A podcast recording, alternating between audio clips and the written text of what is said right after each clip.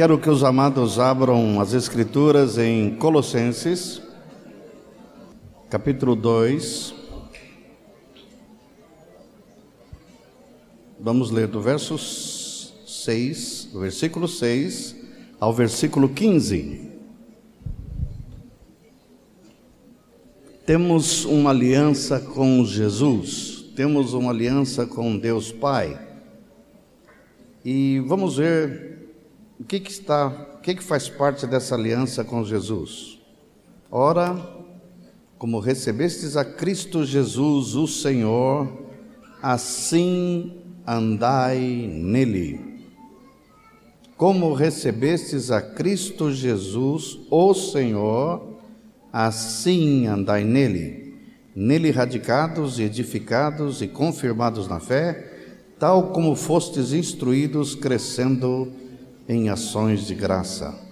Cuidado, cuidado que ninguém vos venha a enredar com sua filosofia e vãs sutilezas, conforme a tradição dos homens, conforme os rudimentos do mundo, e não segundo Cristo porquanto nele habita corporalmente toda a plenitude da divindade.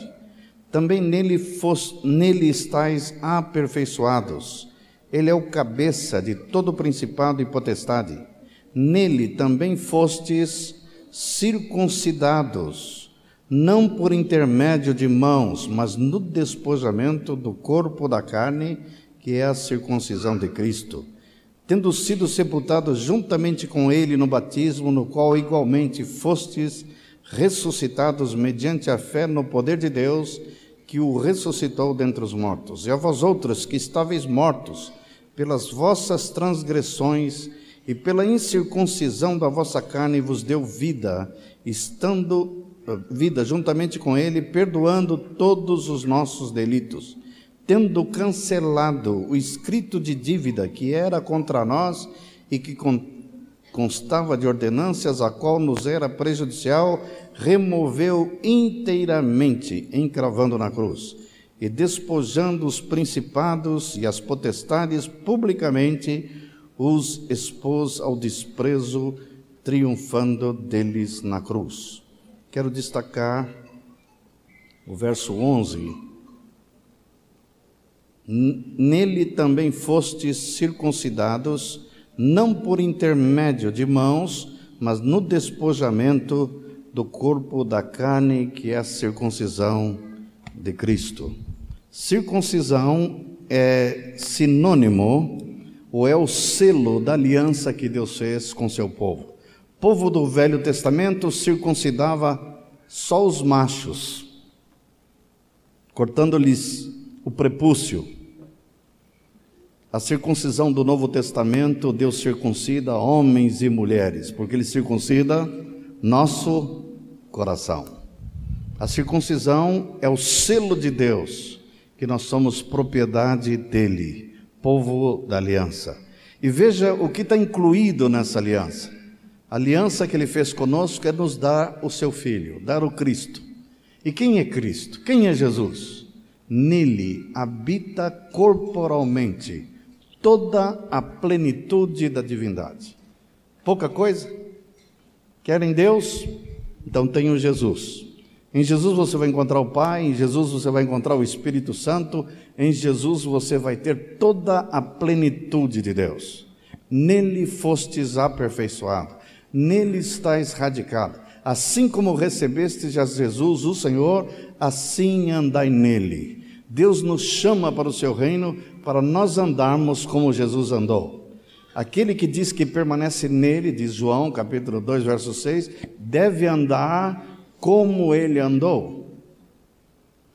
Quando começamos ao dar o tema para os irmãos, vivendo para Deus e para o seu reino, nós podemos estar nos perguntando: será que estamos vivendo de fato para Deus? Talvez nós falamos, claro que estou vivendo. Minha vida pertence a Deus, eu vivo para Deus. E se eu disser para vocês que a coisa não é bem assim? Como posso saber? Usando a palavra como espelho. Vamos olhar um pouco para a palavra, para o espelho da palavra e ver se estamos de fato vivendo para Deus ou estamos vivendo para nós? Se estamos andando realmente no caminho que nos propomos andar ou se de alguma medida nós estamos desviando? Eu vou citar algumas coisas que eu apanhei das Escrituras aleatoriamente, não vou dar nem textos, mas todas elas seguramente vocês conhecem. Todas, quer dizer, quando ler isso aqui, estou falando do caminho. Eu vou só ler e vocês vão sondando o seu coração. Amém? Se estamos praticando isso, nós estamos vivendo para Deus. Se não estamos praticando, não estamos vivendo para Deus. Estamos vivendo para quem? Para nós mesmos. A palavra vai atingir a todos, grandes e pequenos, casados e solteiros, homens ou mulheres. Porque estamos aliançados. E aliança com Ele é que nós vamos andar como Ele andou amar como ele amou, perdoar como ele perdoou. Uh, aí a coisa começa a complicar, né? Ter aliança com ele, ter as bênçãos decorrentes da aliança é joia, muito bom, mas só que ele tem, ele tem um comprometimento conosco, ele tem um, um dever para conosco, que nós temos um dever e um compromisso para com ele. A aliança não é unilateral, a aliança envolve duas pessoas inteligentes, responsáveis ao fazer aliança. Com Abraão ele diz: anda na minha presença, e Deus não aceita menos do que ele vai dizer para Abraão, e ser perfeito. Como, Senhor, posso ser perfeito? Ser perfeito como é perfeito o vosso Pai que estás no céu, disse Jesus. Ser perfeito. Essa perfeição Deus demanda de nós, porque Ele quer que eu seja semelhante ao Filho dele e ser semelhante a Jesus, nós temos que aprender muito com Ele. Nos chama para isso. Esses dias Deus quer trazer-nos para mais perto dele, mais perto do seu filho, mais próximo do seu coração. E quanto mais perto dele, mais próximo dele, nós seremos semelhante a ele. Achegai-vos a Deus, e Deus o quê? Se achegará a vós outros. A promessa dele é que quanto mais perto eu me aproximar dele, mais ele se aproxima de mim. Então, já que ele vai se aproximar, você quer Deus bem pertinho de você? Se a resposta for sim, então aproxime dele. Não tema, venha para ele. Aproxime dele e ele vai se aproximar de você. Vamos ver algumas palavras. Abençoar quando te amaldiçoarem. Amar a esposa como a tua própria vida, ou como Cristo amou. Amar os teus irmãos como Cristo nos amou. Ser ao ser confrontado, arrepender e mudar de atitude. Chorar em vez de reagir. Colocar Jesus em primeiro lugar da sua vida. Dar antes de receber. Depender de Deus em toda e qualquer situação Dar a Deus o que é de Deus e a César o que é de César. Digo aqui especialmente aos, empre... aos empresários. Esse negócio de pagar imposto no Brasil é uma coisa muito séria. Está cheio de, de, de, cristãos hoje no Brasil, nem estou falando no mundo, que tem problema com o César. Esse negócio de dar para o César, o César é sócio. Paga imposto, o Brasil é um dos países que mais paga imposto no mundo. É revoltante a taxa de imposto que tem que pagar. Mas o que, que Deus diz? Dá para o César o que é do César. Mas o César vai me empobrecer, pois você vai ser pobre então. Você quer ficar rico, ele não vai te deixar. Dar em testemunho de ti, diante de qualquer tentação, fugir. Estender a tua mão ao pobre e necessitado. Evitar que outros saibam que está jejuando, ofertando, orando. Evitar seus lábios, evitar de usar seus lábios para o mal e fugir da maledicência. Exercer misericórdia exigirem teus direitos e você os entregar sem questionar, falar baixo quando gritarem com você. Fácil fazer isso, né? Por que, que eu grito? Você está gritando comigo? Não grita comigo. Falar o bem ao invés de falar mal de alguém. Fazer brilhar a tua luz diante dos homens para que eles glorifiquem a Deus. Ser generoso sacrificialmente e não com a sobra. For honesto e devolver o que ganhou a mais injustamente ser leal e defender teus amigos quando forem acusados, mesmo justamente. For mais justo do que os fariseus, for o primeiro a chegar e o último a sair no trabalho, ser submisso ao marido incondicionalmente, fugir da imoralidade, honrar seus líderes, imitar a Deus como filho amado, mantiver em ordem as tuas prioridades, não buscar o primeiro lugar, não buscar os seus próprios interesses, não desejar a riqueza, mas contentar-se com pouco, não desejar o mal a ninguém, não discriminar aqueles que pensam diferente de você, não ficar inquieto pelo dia de amanhã, não julgar ninguém pela aparência, não reivindicar seus direitos, não revidar quando for acusado, não se exaltar por nada, não se exceder em nada, não se justificar, mas buscar reparar o mal entendido, não se ressentir do mal, não se ufanar nem se ensoberbecer, não se vingar a si mesmo, não tiver a sua vida por preciosa, não tiver preguiça, mas trabalhar com amor e dedicação, não ter vergonha da tua fé, não viver ansioso por alguma coisa, não viver pensando nas coisas da terra, mas sim nas do céu, nunca aceitar suborno, nunca subornar ninguém, nunca desconfiar de ninguém, nunca devolver o bem com o mal, nunca ficar feliz com o fracasso dos outros, nunca irar-se por defender seus direitos ou suas ideias, nunca reclamar da sorte, mas louvar a Deus por tudo, nunca responder antes de ouvir, nunca se alegrar com a injustiça, nunca se queixar, obedecer a teus pais imediatamente, obedecer e honrar aos pais, oferecer a outra face quando te baterem, orar pelos que te perseguem, os, os teus atos falarem mais alto que as tuas palavras, ouvir as palavras de Jesus e as praticar, perdoar os que te ofendem sem que eles nunca tenham se retratado, perdoar antes de ser perdoado, produzir a paz e a harmonia ao invés da discórdia e divisão. Quando a sua boca, quando da sua boca só saem palavras que edificam, quando se calar, reconhecer o teu erro e tratá-lo como tal. Repartir o que tem com os outros que nada possuem. Souber que alguém tem algo contra ti, você buscar reconciliação, se alegrar com o sucesso dos outros, se esvaziar para que o outro receba honra, se compadecer e dar, se contentar com as coisas simples, se dedicar à oração e ao estudo da palavra de Deus, se dedicar em fazer o bem, se dominar e não se deixar dominar pela ira, se humilhar para Deus é seu tempo para que seu tempo te exalte. Se humilhar diante dos homens, sempre dar graças a Deus por tudo, sempre edificar teus irmãos, servir ao invés de ser servido, saber escolher entre o bom e o melhor, fechar a boca para não proferir mentiras, tapar os ouvidos para não ouvir falar mal dos outros, te acusarem de algo injusto e você sofrer calado a injustiça, te caluniarem por algum motivo e você não se defender, te obrigarem a caminhar uma milha e você caminhar duas. Teu sim for sim, o teu não for não. Teu caráter foi mais importante que os teus dons.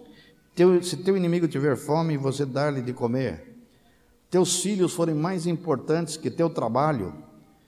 Você tirar a melhor impressão dos fatos. Ter paciência com os mais lentos e os débeis na fé. Ter que perder o que foi preciso por falar a verdade tua esposa ou esposo for a pessoa mais importante aqui na terra, tua paz for mais importante que o teu dinheiro e viver de acordo com a vocação a que foste chamado. Ui, ui, ui, acabou de descrever o Moacir, João Nelson. Temos problema, não temos? A gente até ao ler essa lista assim, impossível. Pois essa é que é a aliança do reino. É assim que tem que ser a vida no reino, expressar isso. Sabe que se vivemos assim, o que, que vai ser o reino aqui na terra? Sabe o que vai ser? Paraíso. Eu quero viver e fazer parte de uma comunidade que vive assim. Vocês não querem? Amém? Eu quero. Eu quero. Por que, que hoje ainda temos tantos problemas na igreja carecendo de soluções? Por que tem tantos problemas para serem tratados pelos pastores no dia a dia? Sabe por quê? Não estamos vivendo assim. Por que tantos problemas de relacionamento entre marido e esposa, pais e filhos, filhos e pais, entre irmãos e irmãos? Por quê? Caso alguém tenha motivo de queixa contra outrem, perdoai-vos mutuamente. Deus não diz que nós não vamos errar, Ele sabe já de antemão que vamos pisar na bola, que vamos falhar com meu irmão. Só que ao falhar com meu irmão, Ele pede uma só coisa que eu faça o que, que ele quer que eu faça? O que errou, se retrate, restitua, se humilhe, peça perdão. E o outro? O outro não resta outra alternativa que perdoar. E se eu não quiser perdoar? Deus fala assim, querido, na minha casa, no meu reino mando eu. Eu te perdoei e não vou te perdoar daqui para frente se você não perdoar ele. O que quer dizer que Deus não vai perdoar? Mas ele já me perdoou, já tem uma aliança com ele. Ele vai dizer que daqui para frente, custa entender isso. Ele vai baixar o cacete em você toda vez que você fizer uma besteira. Ele diz: então tá bom, não quer perdoar, tudo bem. Mas a partir de agora, eu não vou usar de misericórdia com você. Toda vez que você pisar no tomate, eu te pego. Alguém quer se atrever a isso? Eu não. Então. Irmãos, e tem alguns doidos que estão fazendo isso. Tem irmão que diz: Eu não consigo perdoar. Como não consegue? Tem que perdoar, meu cara. Se tu não perdoar, ele também diz que não vai te perdoar. Eu quero ser perdoado todos os dias. Se não fosse as muitas misericórdias do Senhor, disse Davi, nós seríamos consumidos. As misericórdias do Senhor se renovam a cada manhã a meu favor. Então o que você tem que ser com o teu irmão? misericordioso, paciente, condescendente. Tenho alguns irmãos, me digo isso de todo o coração, a vontade de mim é socar o infeliz. Falo de toda diante de Deus, ele sabe que eu não posso mentir. E se tem uma coisa que é difícil para o Moacir, sabe o que é? É ser misericordioso como ele é misericordioso. Alguns irmãos pensam assim: bom, tá bom, eu perdoo, mas eu não quero mais saber dele. Não, isso não é perdão. Ele me perdoa e quer sempre saber de mim. Perdão significa o que acabamos de ler. Pegou o escrito de dívida que era contra nós e nos era prejudicial e cravou na cruz. Sabe o que você tem que fazer com o pecado do teu irmão contra você? O que você tem que fazer? cravar na cruz. Rasgar o escrito de dívida, não me deve mais nada. E se não deve mais nada, zerou, zerou. É fácil fazer isso? Não, é difícil. Porque implica em mudança de atitude do meu coração em relação a esse irmão. Eu tenho que tratá-lo como se ele nunca tivesse aprontado comigo. Quantas vezes, diz Pedro, eu tenho que perdoar esse infeliz? Sete vezes? Sete vezes num dia? Já é coisa para burro, não é? E Jesus disse: sete vezes, Pedro, é pouco. Setenta vezes sete, num dia. É claro que é um número impossível de acontecer. Ninguém vai pecar contra mim setenta vezes sete. São 490 vezes num único dia e pedir perdão 490 vezes. Se isso viesse a acontecer, quantas vezes eu tenho que perdoar? Todas as 490 vezes, ou seja, todas as vezes. Então não tem saída, irmãos. Por quê? Porque Deus quer relacionamentos comprometidos com Ele, e aliança, e uns com os outros. A aliança que eu tenho com Ele é a mesma que eu tenho que ter com meus irmãos. Meus irmãos estão aliançados comigo. Eu eu tenho, eu não escolhi aquele irmão. Vocês não me escolheram. Agora eu posso dar uma boa notícia para vocês. Ele me escolheu.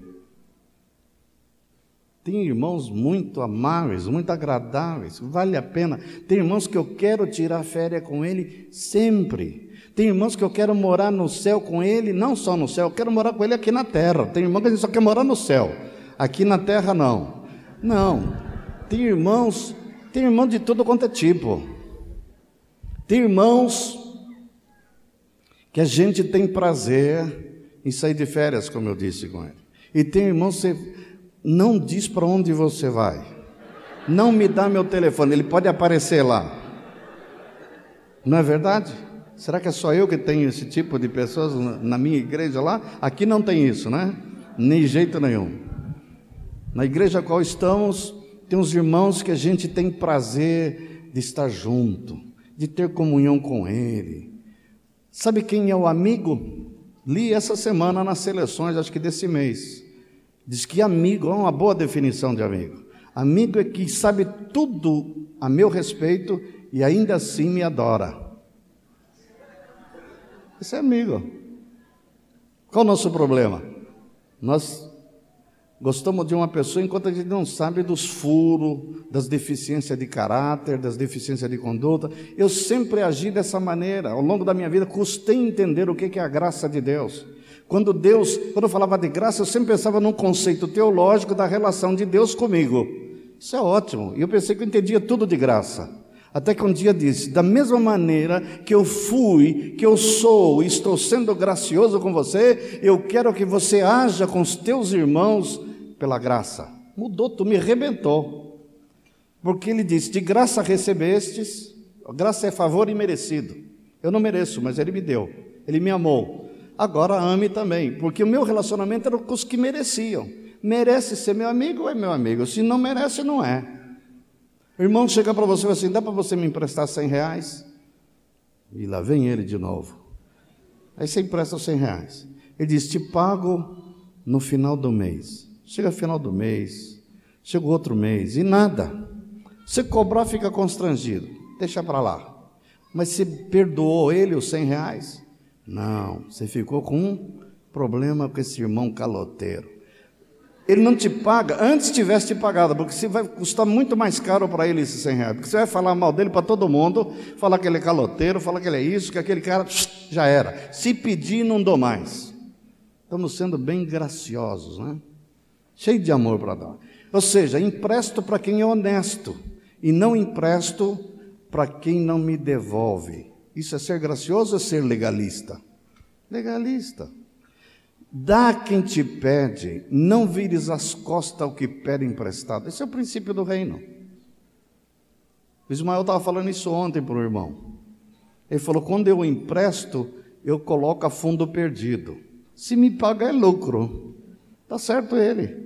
Se você emprestar dessa forma, você não vai ter problema se o sujeito não te devolver. Agora você pega a tua agenda, já anota lá e diz: Ah, se esse infeliz não, não me pagar no dia que ele prometeu. É um mau caráter. Vou falar com o discipulador dele. Vou falar para o supervisor. Está vendo o problema? Nós estamos sempre com um chicote na mão, todo cheio de, né? De verdade, queremos que nos tratem como eu mereço ser tratado. Tudo errado. Tudo errado. Nós temos que rever nossas posturas. Como devemos viver? Não estamos vivendo. Então todos temos que reconhecer que somos pecadores, que somos falhos, que precisamos encontrar no irmão misericórdia para comigo. Um botão que deveríamos ter aqui, né? Tenha paciência comigo, porque o Senhor ainda não terminou sua obra. Não terminou, ainda não está acabado. A obra só acaba quando Cristo expressar a plenitude da divindade em você. E quando ele começa a expressar, você vai ver tudo isso aqui. Tudo, não 10%, não 5%, tudo. Então há quanta coisa que a circuncisão de Cristo tem que acontecer, esse despojamento da nossa carne, cortar tudo que é do homem e colocar no lugar Cristo. Gemo, disse Paulo, e sofro as dores de parto, até Cristo ser formado em vós. Quantos já tem aqui Cristo formado? Não temos ainda. Temos muito o que crescer, até chegarmos à plenitude da estatura de Cristo. Então, devemos aprender a relacionar-nos uns com os outros em amor. Não é fácil, mas é possível. Porque nós contamos com quê? Não só com mandamento. Isso aqui é os mandamentos, aqui são as demandas. Só isso aqui não basta, isso aqui não resolve o problema. Isso aqui só mostra o caminho que devemos seguir. Agora, para andar no caminho, precisamos da vida dele sendo produzida e gerada em nós pelo Espírito Santo. Pelo Espírito Santo de Deus é possível vivermos segundo Deus quer que vivamos. Amém? É só pelo Espírito de Cristo. Depois nós vamos tratar disso com mais profundidade. Mas só quero chamar a atenção dos irmãos que viver para Deus é isso aqui. O oposto é vivermos para nós mesmos. Se nós não estamos praticando isso aqui, então é sinal que estamos vivendo ainda muito para nós mesmos. Não pensem vocês que estarão vivendo para Deus quando nos reunimos em assembleia como aqui e adoramos a Deus. É lindo e Deus quer isso. Estão fazendo algo que é o culto nosso a Deus. Só que esse culto não tem valor, não tem expressão, se o que eu canto não é uma expressão da realidade do que eu vivo. Fala que Jesus é meu Senhor não quer dizer nada se eu não faço o que Ele manda. Me chamais Senhor, Senhor, e não fazeis o que eu vos mando. O que que tu manda, Senhor? Querem saber? Está aqui. Ah, Senhor, isso aí não é fácil, não. Ele não disse que seria fácil. Ele disse que seria impossível fazer sem Ele. Sem mim, nada podeis fazer. Impossível. Como o ramo não pode dar fruto de si mesmo, assim também vós, vocês não podem fazer nada do que eu demando de vocês sem mim. Então, contem comigo. Eu fiz aliança com vocês, eu vou estar em vocês, eu vou operar em vocês pelo meu espírito, e vocês farão. Farão não só o que eu fiz, mas farão obras maiores ainda. Maior possível. É fácil de entender. Ele era um só. Agora nós somos muitos. Se o grão de trigo caindo na terra não morrer, fica só, mas se morrer, produz muito fruto. Sabe o que você é? Sabe que eu sou? Fruto de Jesus. Vendo o fruto do seu penoso trabalho, a sua alma se alegrou. Eu sou fruto de Jesus. Você é fruto de Jesus. E se você é fruto dele, você deve produzir fruto semelhante ao dele manifestar na sua vida, nas suas relações, a mesma vida de Cristo. Eu estou ligado a Ele, estou ligado na videira. E, de, portanto, tenho que expressar na minha vida a mesma natureza, a mesma qualidade da vida que Ele tem. Amém?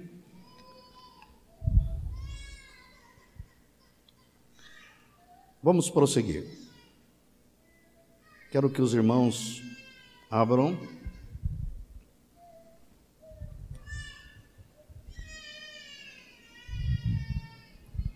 Salmo 103, 19 a 22. Nos céus estabeleceu o Senhor o seu trono e o seu reino domina sobre tudo. Bendize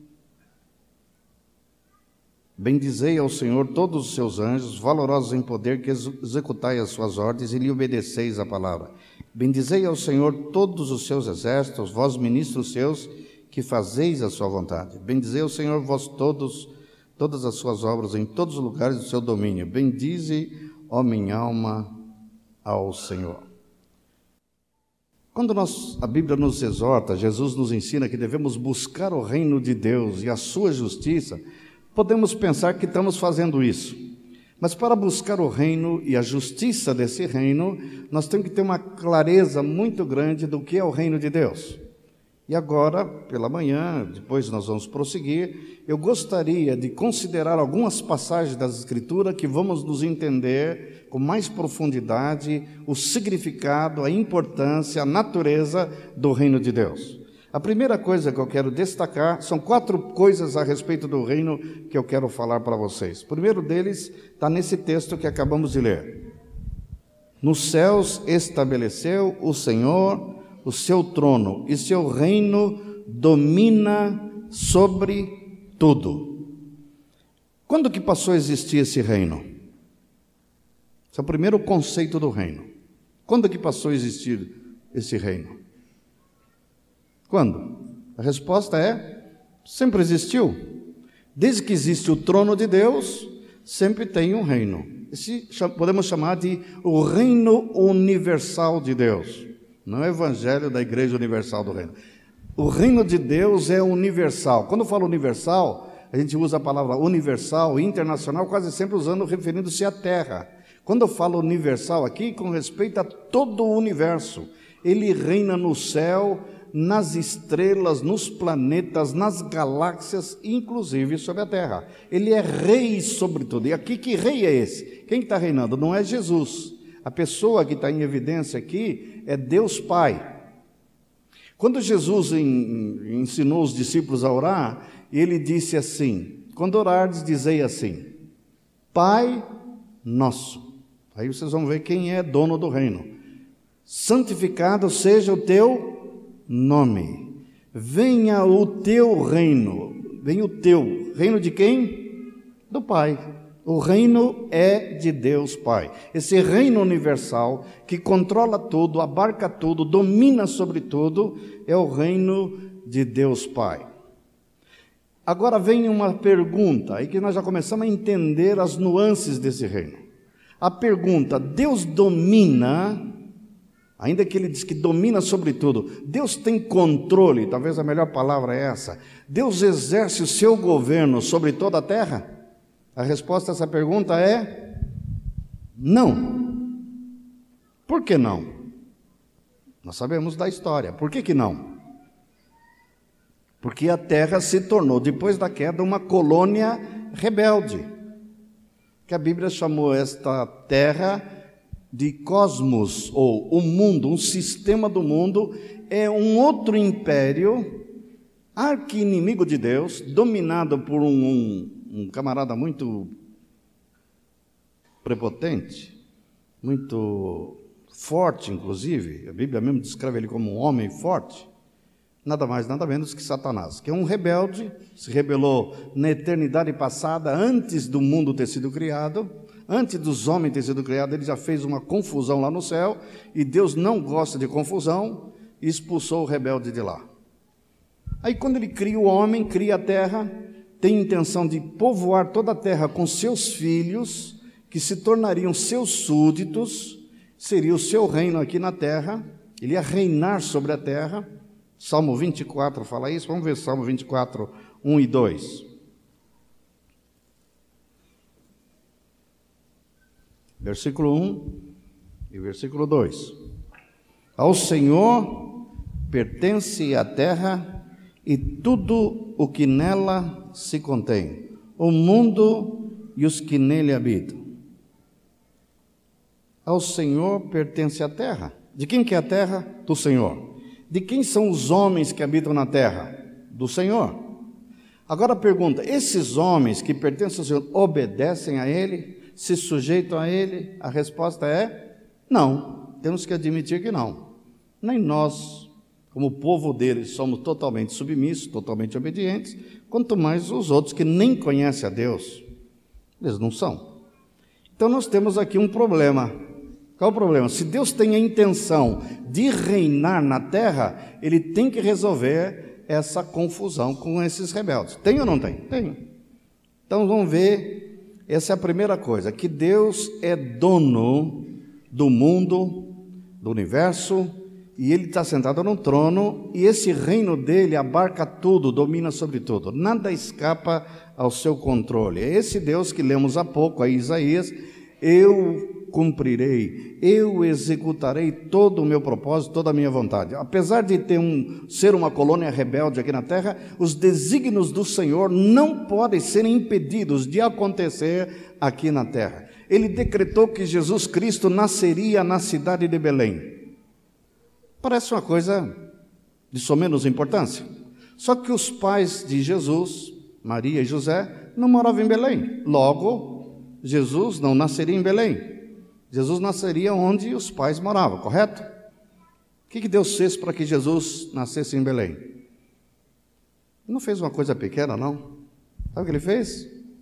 Moveu o imperador de Roma, César Augusto, a fazer um decreto. Por que, que ele fez o decreto? Nem ele sabe, só que Deus estava por trás do decreto dele. O decreto que todos os povos deveriam se fazer o recenseamento em sua própria cidade de nascimento. José e Maria tinham nascido em Belém, logo tinham que ir para Belém. Foram para Belém. E casualmente ela estava grávida exatamente de nove meses. E chegando lá, nos dias do recenseamento, eles tinham intenção de ficar dois, três dias lá e voltar. E Jesus nasceu. Aonde? Em Belém. E tu, Belém Efratas, não és da menor da cidade, mas de ti nascerá, sairá o que será o redentor de todo mundo. Tinha uma profecia estranha que ele chamaria o filho dele do Egito. Pô, Jesus não ia nascer no Belém, o que, que ele tem que ver com o Egito? Chamarei o meu filho do Egito. Tem nada a ver, essa profecia é doida, nunca vai se cumprir. Quando Herodes tenta matar Jesus, o que, que Deus faz? Manda José e Maria para onde? Para o Egito. Passado 12 anos, Herodes morre e Deus fala o quê? Vem, meu filho, sobe para cá, volta para a Palestina. Herodes já morreu. Eu chamarei meu filho do Egito. O que Deus falou, ele vai cumprir. Eu executarei. Nunca duvide da palavra de Deus, por mais absurda que ela pareça ser ela se cumprirá, palavra por palavra. Não passará nenhum i, nenhum tio da palavra sem que tudo se cumpra. Tu crês nisso? Eu creio. Essa é a palavra de Deus. Por isso que nós devemos reverenciá-la, por isso que devemos temer. O Deus da palavra é um Deus poderoso. É um Deus que cumpre o que ele determinou. Quando ele diz então que ele domina sobre tudo, ele tem controle absoluto sobre tudo, todos os poderes do mal. Satanás não pode fazer absolutamente nada sem que Deus consinta.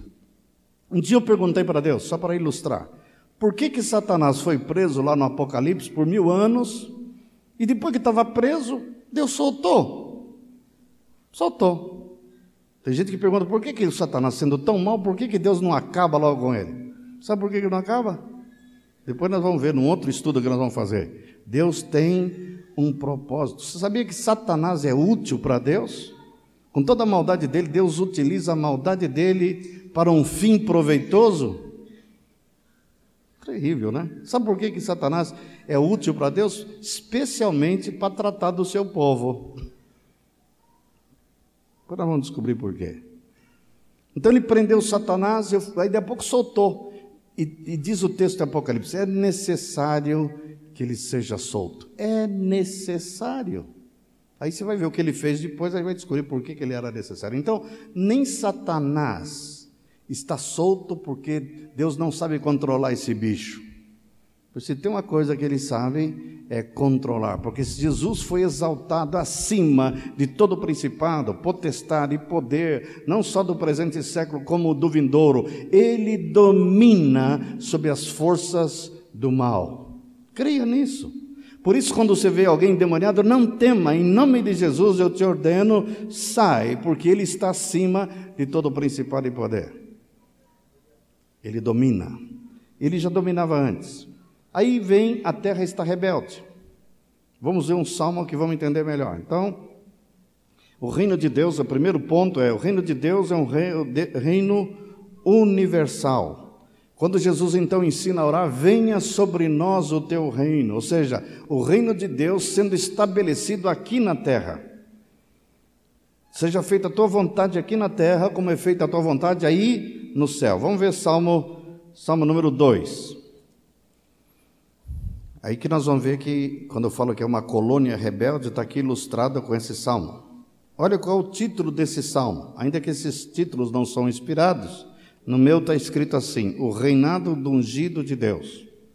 Quem é ungido? Jesus. É um salmo profético a respeito do Messias. Olha o que está escrito: Por que se enfurecem os gentios e os povos da terra imaginam coisas vãs? Os reis da terra se levantam e os príncipes conspiram contra o Senhor e contra o seu ungido, dizendo: Rompamos os seus laços, sacudamos de nós as suas algemas.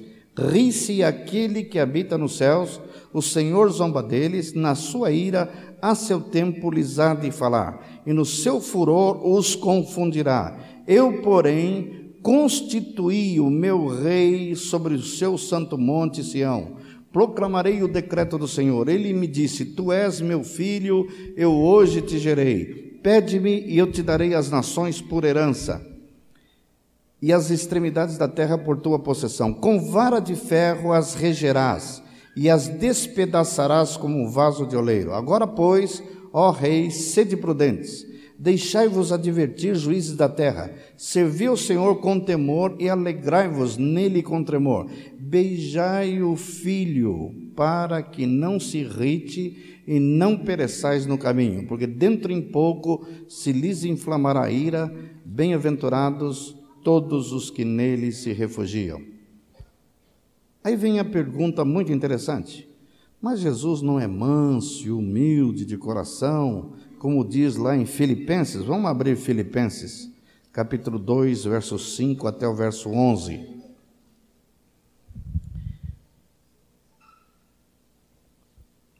Tende em vós o mesmo sentimento que houve também em Cristo Jesus, pois ele, subsistindo em forma de Deus, não julgou por usurpação ser igual a Deus, antes a si mesmo se esvaziou, assumindo a forma de servo, tornando-se em semelhança de homens e reconhecido em figura humana. A si mesmo se humilhou, tornando-se obediente até a morte, morte de cruz, pelo que também Deus o exaltou sobremaneira e lhe deu um nome que está acima de todo nome, para que ao nome de Jesus se dobre todo o joelho, nos céus, na terra e debaixo da terra, e toda língua confesse que Jesus Cristo é o Senhor, para a glória de Deus Pai. Para que ao nome de Jesus se dobre todo o joelho nos céus, na terra e debaixo da terra, e toda língua confesse que Jesus Cristo é o Senhor. Nós temos usado o texto de Mateus, capítulo 28, verso 18 a 20, para falar de discipulado. Mas esse texto, antes de falar de discipulado, ele fala de reinado, ele fala de domínio, ele fala de. A palavra que foi traduzida toda autoridade, o original é basileia, que quer dizer potestade, domínio. Quando Jesus disse: Toda a autoridade me foi dada, quem deu essa autoridade para ele? Quem foi que deu? O Pai. E deu a partir de quando? Quando é que ele passou a ter essa autoridade?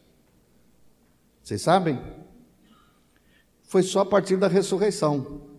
Antes ele não tinha toda a autoridade sobre a terra.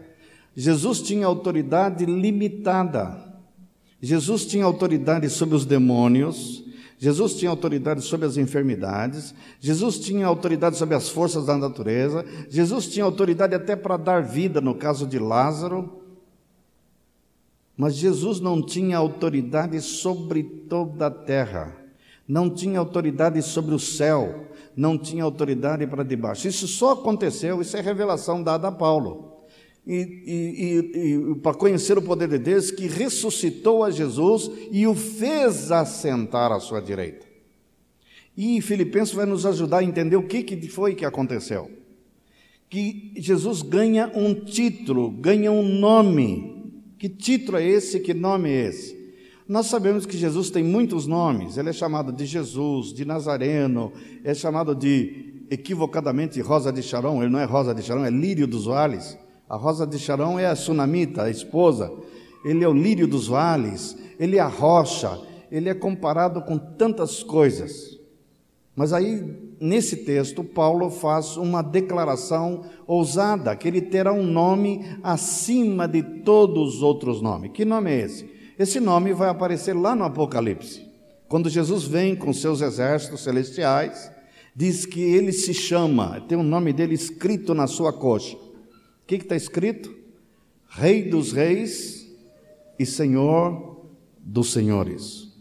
O texto que acabamos de ler em Salmo está advertindo a quem? Os reis da terra, aos juízes da terra. E diz assim: beijai o filho. Por que esse conselho, beijai o filho? Diz o motivo: para que ele não se irrite. E se ele se irritar, o que vai acontecer? Ah, é melhor ser amigo dele. O conselho é mais ou menos assim, traduzindo em nossas palavras. do que adversário dele. Nós temos que aprender a ver Deus e ver Jesus na plenitude da revelação que as Escrituras faz dele.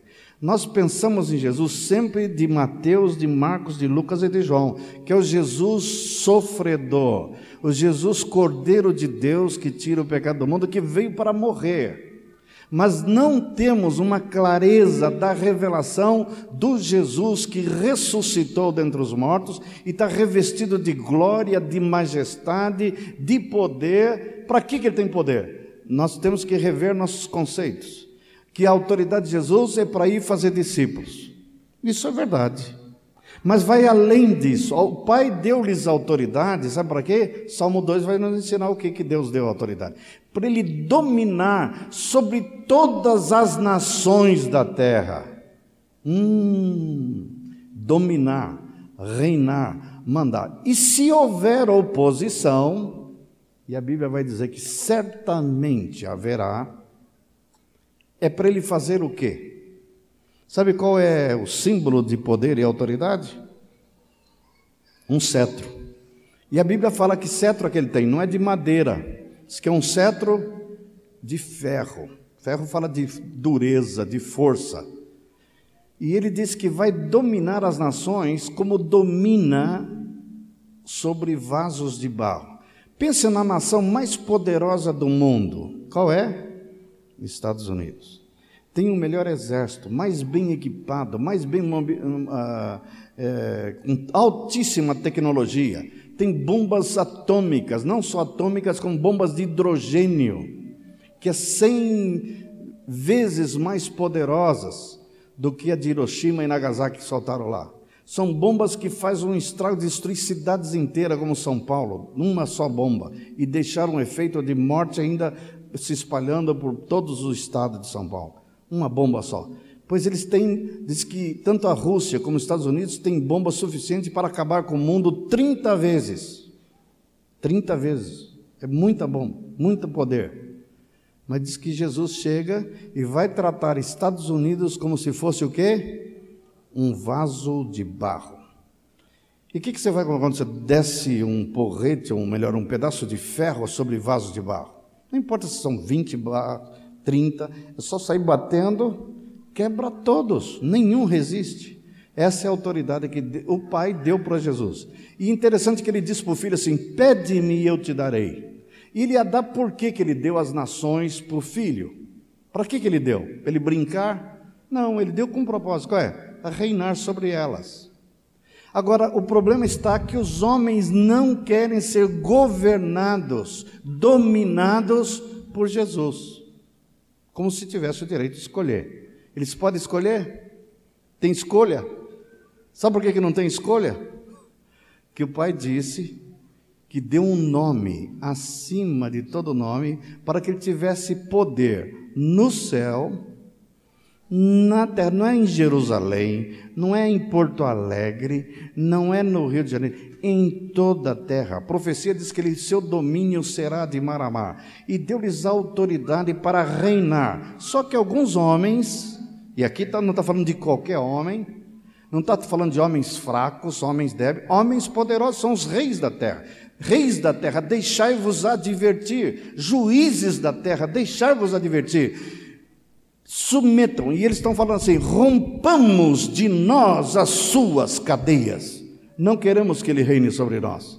Não é só os israelitas nos dias de Jesus que falaram isso. Não queremos que esse reine. As nações da terra não querem ser governadas por Jesus. Por incrível que pareça, eles vão preferir o anticristo, o antideus, o homem iníquo, o homem mau para governar sobre eles, e não Jesus.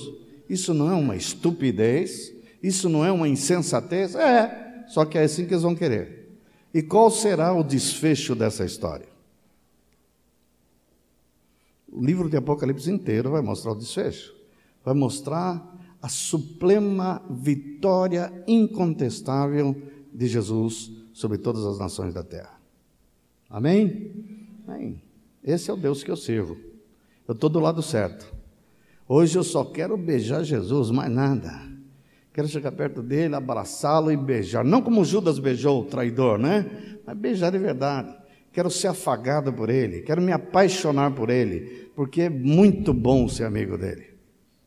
Estou do lado do vencedor, não perde uma.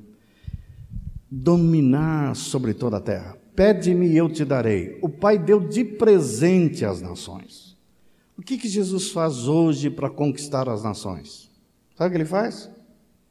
Nos envia como ovelhas no meio de lobos. Ele sabe que as nações são habitadas por lobo. E fala para a gente pregar para esses lobos, para esses lobos se tornarem ovelhas. Fazer do iníquo, do ímpio, um santo. Por que, que ele está fazendo isso? Porque ele é gracioso, ele é misericordioso. Diz: Não retarda o Senhor a sua vinda, escreveu Pedro, como alguns a julgam demorada. Pelo contrário, ele é longânimo para convosco, não querendo que ninguém pereça. Ele quer a morte do ímpio, ele diz que não se alegra com a morte do ímpio. Ele então, por misericórdia, ele não voltou ainda, porque o dia que ele voltar, ele vai voltar para quê? Sabe para que ele vai voltar? Para reinar. Eu diria que antes dele começar a reinar, vem o ajuste de contas, o acerto de contas. Terrível esse acerto. Vai colocar as nações todas diante dele e vai separar os cabritos das ovelhas. Você é ovelha, você vai estar à direita. Vinde benditos do meu Pai, tomai posse do reino que está preparado para vós desde antes da fundação do mundo. Os que tiverem à esquerda, apartai-vos de mim, malditos. Não é opção sujeitar-nos a Jesus. Eu diria, não temos opção, porque a decisão já foi tomada.